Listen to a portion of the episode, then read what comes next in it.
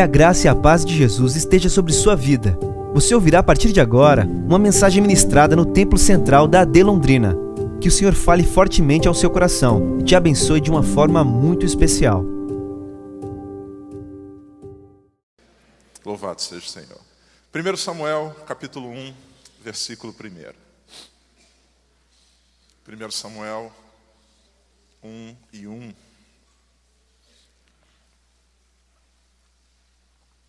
Segundo domingo de maio, dia das mães, quero parabenizar a todas as mães, em especial a minha, Maria da Penha, e a Midian, mãe dos meus filhos, que nesse dia Deus quis que tivesse gerando mais um. O Tito está vindo aí a caminho, se Deus quiser.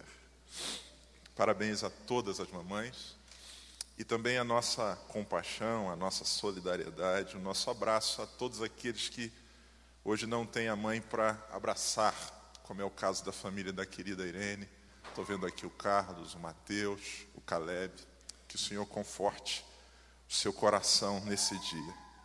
1 Samuel 1, verso 1, a palavra do Senhor diz assim: Havia um certo homem de Ramataim, Zufita, dos montes de Efraim, chamado Elcana, filho de Jeroão, neto de Eliú e bisneto de Tou, filho do Efraimita Zufi. Ele tinha duas mulheres. Uma se chamava Ana e a outra Penina. Penina tinha filhos, Ana, porém, não tinha. Todos esses anos, esse homem subia da sua cidade a Siló para adorar e sacrificar ao Senhor dos Exércitos. Lá, Ofni e Finéias, os dois filhos de Eli, eram sacerdotes do Senhor.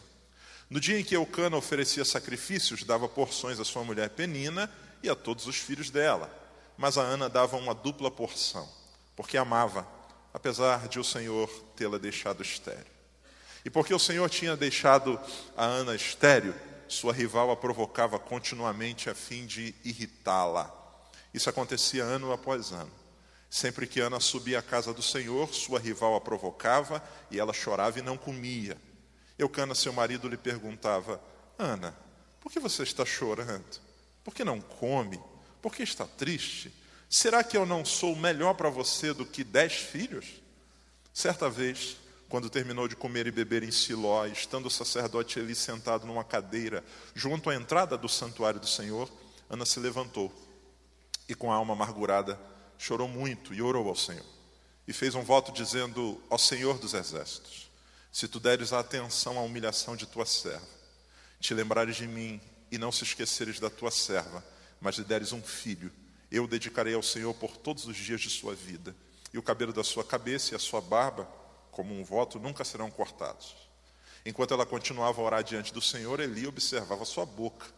Como Ana orava silenciosamente, seus lábios se mexiam, mas não se ouvia sua voz.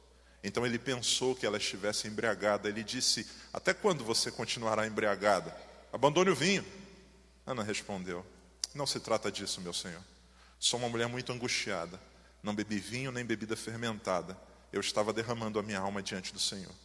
Não julgue tua serva, uma mulher vadia. Estou orando aqui, até agora, por causa de minha grande angústia e tristeza. Ele respondeu: Vá em paz, e que o Deus de Israel conceda o que você pediu. Ela disse: Espero que sejas benevolente com tua serva. Então ela seguiu o seu caminho, comeu, e seu rosto não estava mais abatido. Na manhã seguinte, eles se levantaram, adoraram ao Senhor e voltaram para sua casa em Ramá. Eucana teve relações com sua mulher Ana e o Senhor se lembrou dela. Assim, Ana engravidou e, no devido tempo, deu à luz a um filho e deu-lhe o nome de Samuel, dizendo: Eu o pedi ao Senhor. Amém. Louvado seja o Senhor pela Sua palavra. O texto que a gente acabou de ler, irmãos, conta para nós a história de uma mulher chamada Ana e o seu desejo de ser mãe. Bem como esse texto também conta para nós, nos faz lembrar a respeito do quanto Deus é gracioso e atende orações. E também esse texto, de forma muito bela, nos mostra que o fruto dessa oração respondida é um milagre. Samuel, esse primeiro filho gerado por Ana, se tornou uma das maiores referências para o povo de Israel. O conhecido profeta Samuel usado por Deus de forma marcante e que está registrado em toda a história da Bíblia. Por conta do tempo, eu quero convidá-los para, diante desse texto conhecido, pensar, meditar, que lições a gente pode extrair dessa, ou da vida dessa mãe para nós, mães, pais e filhos que estão aqui essa manhã. E eu quero destacar três lições que Deus trouxe ao meu coração. Primeira delas, fica claro quando a gente olha para o texto. Se você puder, repita comigo, por favor. Ser mãe é um privilégio. Isso fica claro quando a gente olha para o texto. Ana é alguém que nos ensina a perceber o quanto ser mãe é um privilégio.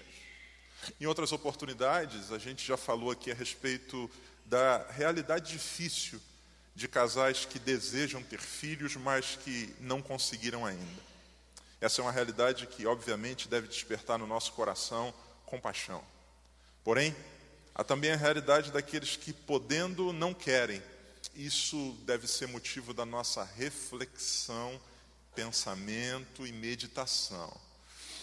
Ana é alguém que a Bíblia diz que tem um marido que de alguma maneira se importa com ela. A palavra de Deus diz que ele lhe dá porção dobrada.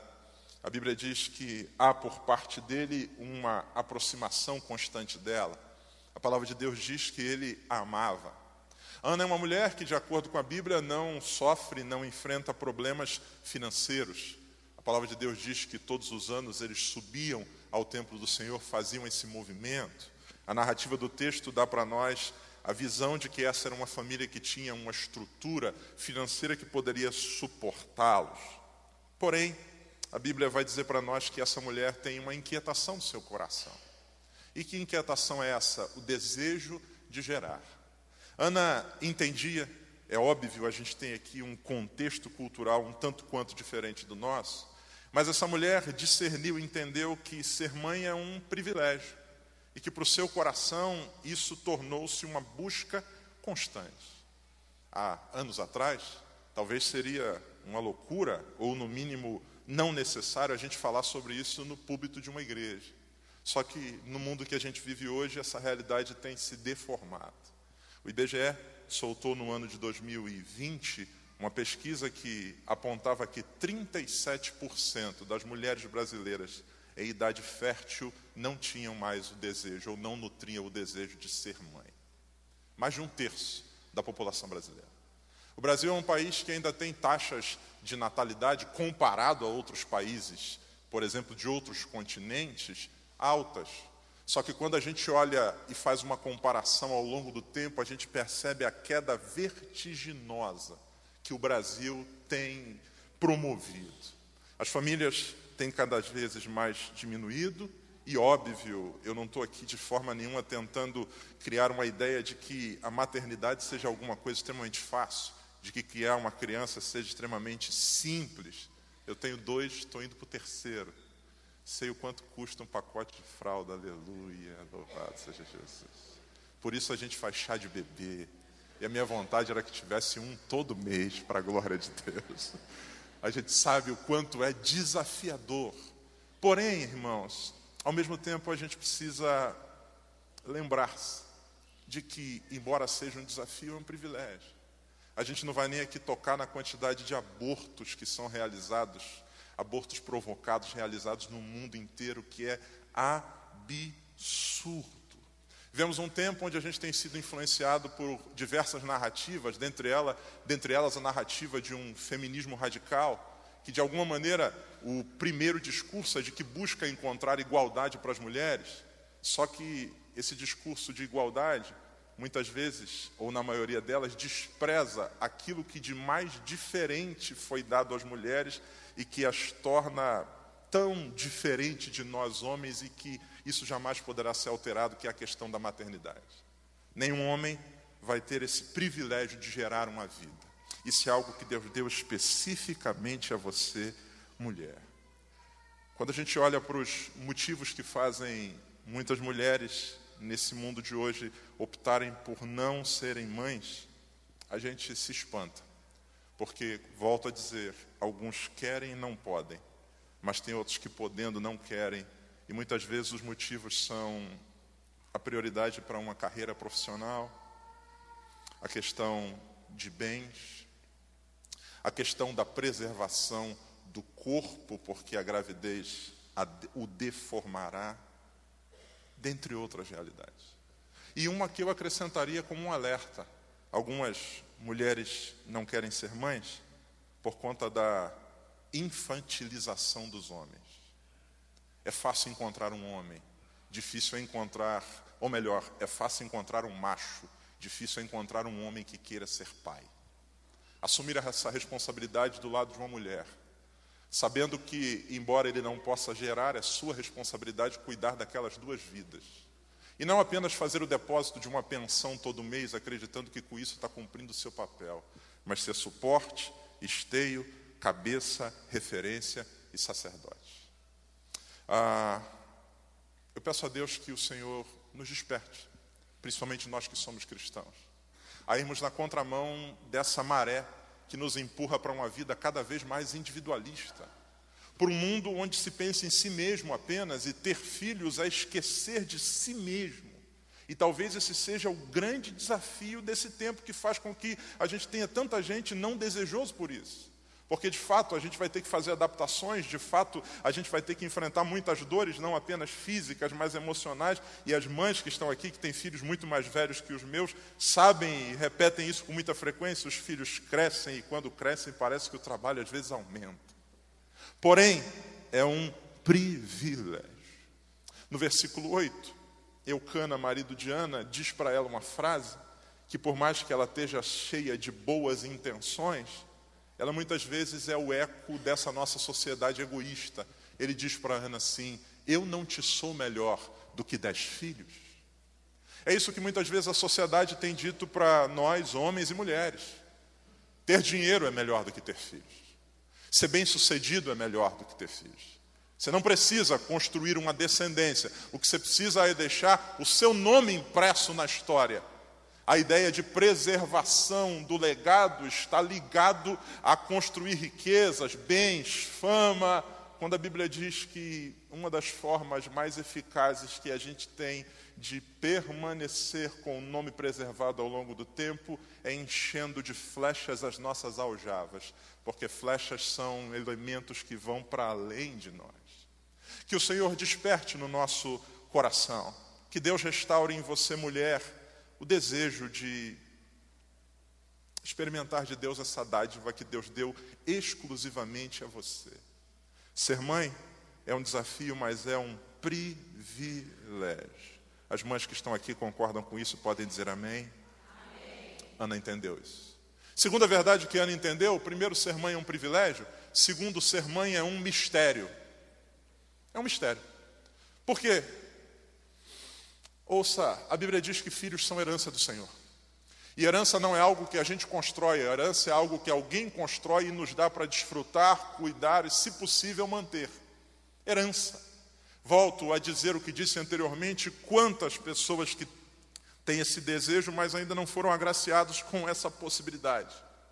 Métodos contraceptivos, bem como ações para aumento da fertilidade, nem sempre são bem-sucedidos.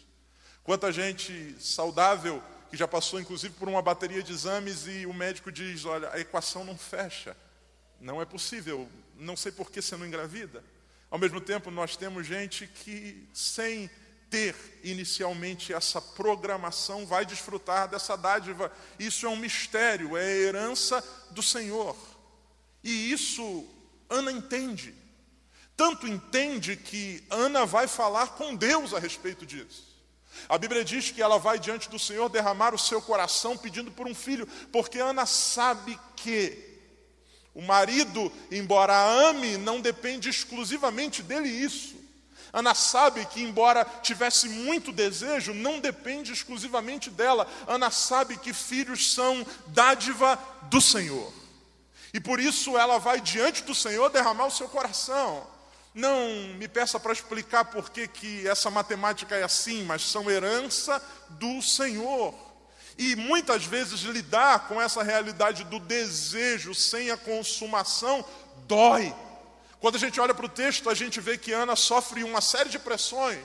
Ana sofre pressões de dentro de sua família. Ela tem uma rival, ela tem a Lipenina, que é outra esposa de Elcana, que a Bíblia diz que a irritava. E quantas vezes dentro do ambiente da própria família a gente não lida também com essa pressão? Casais que têm esse desejo e não conseguem gerar, e que no encontro de famílias vão ser muitas vezes pressionados, inclusive por gente da própria família que sem discernimento, sem sensibilidade, diz: ah, mas vocês não estão fazendo nada para isso acontecer.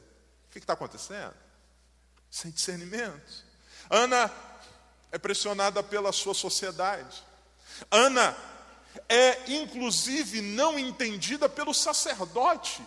Esse texto diz para mim que é possível que, inclusive no ambiente da igreja, a pressão seja negativa. Ela está diante de Deus, movendo os lábios em oração, e o sacerdote olhando para ela diz: Está bêbada? Está bêbada? manda chamar o diácono, tira essa, essa bebunda aqui. E ela olha e diz: Meu senhor, eu não estou bêbada, eu sou uma mulher angustiada de espírito, eu tenho derramado diante do Senhor o meu coração. Sabe, irmãos, é, você mulher, você homem, você família que está reunida aqui hoje, não deixemos de orar por isso. Coloque diante do Senhor isso em oração. Fale com o Senhor a respeito disso, até que do Senhor venha a resposta de paz para você. E algumas pessoas, a gente tem inclusive ouvido compartilhar a respeito de como Deus tem pacificado o coração a respeito disso.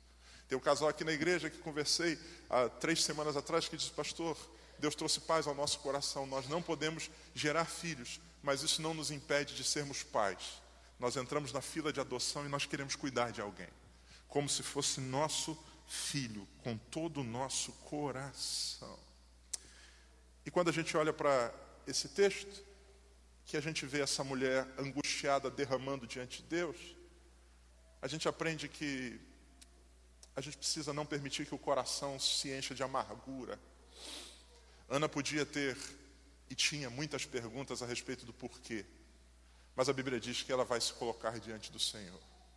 E aqui eu abro um parênteses para falar para todos aqui que são filhos. A gente não consegue ter um filme do tempo passado. A Bíblia diz que esse moço chamado Samuel, que veio à vida, filho de Ana, ele está de pé, ele agora vai ter a sua vida encaminhada, só que esse moço não tem noção do quanto de lágrimas foram derramadas por causa dele. Esse moço não tem noção do tempo de espera que foi enfrentado por causa dele. Talvez tenha alguma dimensão, mas noção completa não. Você que está aqui hoje, que é filho, ao olhar para sua mãe, como eu olho para a minha, eu vejo muitos defeitos. Alguns que eu gostaria que fossem mudados com muita rapidez. Porém, eu não tenho noção do quanto houve de história de sofrimento, dor, entrega, renúncia, luta e lágrimas para que eu fosse o que sou hoje.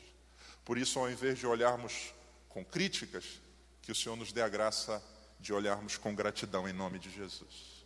Em último lugar, Ana primeiro me ensina que ser mãe é um privilégio e por isso ela queria. Ser mãe é um mistério e por isso ela orou. E terceiro, ser mãe é um ministério. E o que é ministério senão um serviço prestado para a glória de Deus? Ana, ao ter o seu primeiro filho chamado Samuel, depois de tanto tempo de espera, depois de tanto tempo de luta, depois de tanto tempo de choro, Ana faz um movimento que é muito curioso e que me confronta. A Bíblia diz que quando o menino foi desmamado, ela entregou esse menino na casa do Senhor. Sabe, um dos grandes medos relacionados à maternidade e à paternidade é como vai ser a vida, o mundo que a gente enfrenta. Eu estava, quando lendo esse texto, pensando nessa, nessa verdade, lendo uma reportagem de uma mulher que dizia que não queria ser mãe por causa do aquecimento global. Não, porque a temperatura do planeta e meus filhos nem sei se vão ter água. A gente pode achar isso de alguma maneira radical, mas são medos que estão presentes no coração. A cada notícia ruim que a gente ouve no mundo, alguém diz assim: será que vale a pena ter filhos nesse tempo? Ana entendeu uma verdade. Ser mãe é um privilégio, por isso eu quero. Ser mãe é um mistério e por isso eu oro. Mas ser mãe é um ministério. E por isso eu entrego nas mãos de Deus. Ana pega esse filho gerado em lágrimas, em clamor, e entrega nas mãos do Senhor. Sabe, a gente vive um tempo estranho em alguns aspectos, onde a gente precisa vigiar o nosso coração para não seguirmos para pelo menos dois extremos. Primeiro, nós temos pais e filhos, ou melhor, pais e mães, que veem nos filhos bibelôs. Pais e, filhos, e mães que querem gerar os filhos para si. A gente, pelo menos eu, não vou falar a gente, vou falar eu, me choca muito quando na internet eu vejo algumas mães expondo seus filhos de maneira absurda, expondo demais. O filho, de alguma maneira, pode ter virado a fonte do lucro, porque mostrar o desenvolvimento do filho gera engajamento, lucro, likes para mim. Fonte que vira, ou filho que vira fonte de lucro, de lucro social. Tem gente que quer ser mãe porque está na moda, porque é legal, porque é interessante, porque é legal tirar foto com barrigão. Que o Senhor nos guarde disso. Que o Senhor nos faça entender que filhos são herança do Senhor. E a Bíblia diz que porque herança, Ana entrega. Ana coloca diante do Senhor. E o outro extremo são daqueles que projetam nos seus filhos os seus próprios sonhos. Ana entrega essa criança ao Senhor para ser criado na casa de Deus. Sabe, amados, dizia-se isso muito antigamente, né? Eu quero que meu filho seja doutor. Já deve ter ouvido essa frase pelos mais antigos. E como pai, a gente olha para os nossos filhos e o nosso desejo é que eles tenham, no mínimo, um futuro melhor do que o nosso. E por isso a gente matricula no inglês, e por isso no judô, na, na, no balé, na, na, matemática, no kumon, no, no, na, no na, sinuca aquática, não sei lá do que, que ping-pong na neve, a gente investe tudo. Crianças de seis anos que têm uma rotina mais pesada do que um adulto, sai daqui, vai para lá, matemática, física, inglês, russo, tcheco. Conheci esses dias alguém que disse: Meu filho está estudando mandarim, porque a China vai dominar o mundo. Queremos ter filhos doutores. Queremos que nossos filhos sejam menores do que nós. Só que a Bíblia diz que Ana, ela entendeu um princípio. Mais do que ter um filho bem-sucedido, na perspectiva humana, eu quero ter o filho que seja um homem de Deus. Um homem de Deus. Investamos tudo nos nossos filhos, mas não esqueçamos de que o lugar onde eles devem ser entregues é para o serviço do Senhor, para a casa do Senhor. Caso contrário, nós teremos homens que talvez nos darão orgulho com seus títulos, mas nos envergonharão com seu caráter. Entrega diante do Senhor. Alguns filhos estão entregando, alguns pais estão entregando seus filhos nos lugares errados. Estão acreditando ou fazendo seus filhos acreditarem que a vida se resume a um sucesso matemático ou financeiro. A gente trabalha no departamento de missões com jovens há bastante tempo no projeto Lucas, e eu já ouvi algumas vezes alguém dizendo assim: ah, eu oro todos os dias que Deus me guarde de meu filho jogar fora essa carreira de medicina para ser missionário. Depois de ter investido tanto para ele ser advogado, agora ele vem com essa loucura de que vai ser missionário. O que nós queremos? Nós queremos ter o orgulho de dizer: meu filho é médico, e para isso satisfazer o nosso ego, ou nós queremos ter a graça de dizer: O Senhor levou o meu filho pelo caminho dele. Bendito seja o nome do Senhor. Sabe, Ana entendeu uma verdade que é muito difícil para nós pais. Eu olho para minha filha, que também se chama Ana, e eu já fico pensando no dia do casamento dela, irmão. Isso tira o meu sono, cara. Tão bonitinha. A gente cuida tanto e vai vir alguém. Ana nos ensina um princípio. Diga comigo, por favor. Posso ter. Pode ser melhor, diga. Posso ter. Filhos longe de mim. Diga, e posso viver em paz com isso. Diga, mas não posso ter meus filhos longe de Deus. Ana viu seu filho crescer longe dela, mas Ana se alegrava, porque, embora longe dela, aquele menino estava perto de Deus. Que o Senhor nos dê essa graça a cada família aqui reunida hoje. E para você que é mãe, que está nesse lugar e que chora, não pelo fato de não ter filhos, mas pelos caminhos que seus filhos talvez tomaram. Pastor, meu desejo era que eles estivessem no caminho do Senhor. Eu quero lembrá-la, lembrá-lo de uma verdade. Filhos são herança do Senhor. Pertencem a Ele. Pertencem ao Senhor nosso Deus. Deus nos deu o privilégio de cuidar, mas são deles. A Bíblia conta a história de um pai que um dia vê um filho virar as costas e sumir, gastar tudo, desperdiçar tudo. Mas a palavra de Deus diz que um dia, num chiqueiro de porcos, ele caiu em si. Deus visita chiqueiro de porcos. Deus visita festas raves. Deus visita quartos. Deus visita celas. Deus, Deus visita. Deus visita, porque são dele. E eu creio que ele é poderoso para quebrantar corações. Eu creio. A nós compete, a nós compete não jogarmos fora a roupa, a sandália, o anel. A nós compete continuarmos cevando os bezerros, porque eu creio que meus filhos são do Senhor. Eles foram gerados em lágrimas, mas o Senhor há de nos dar a graça de fazer uma festa com o seu retorno em nome de Jesus. Deus abençoe você.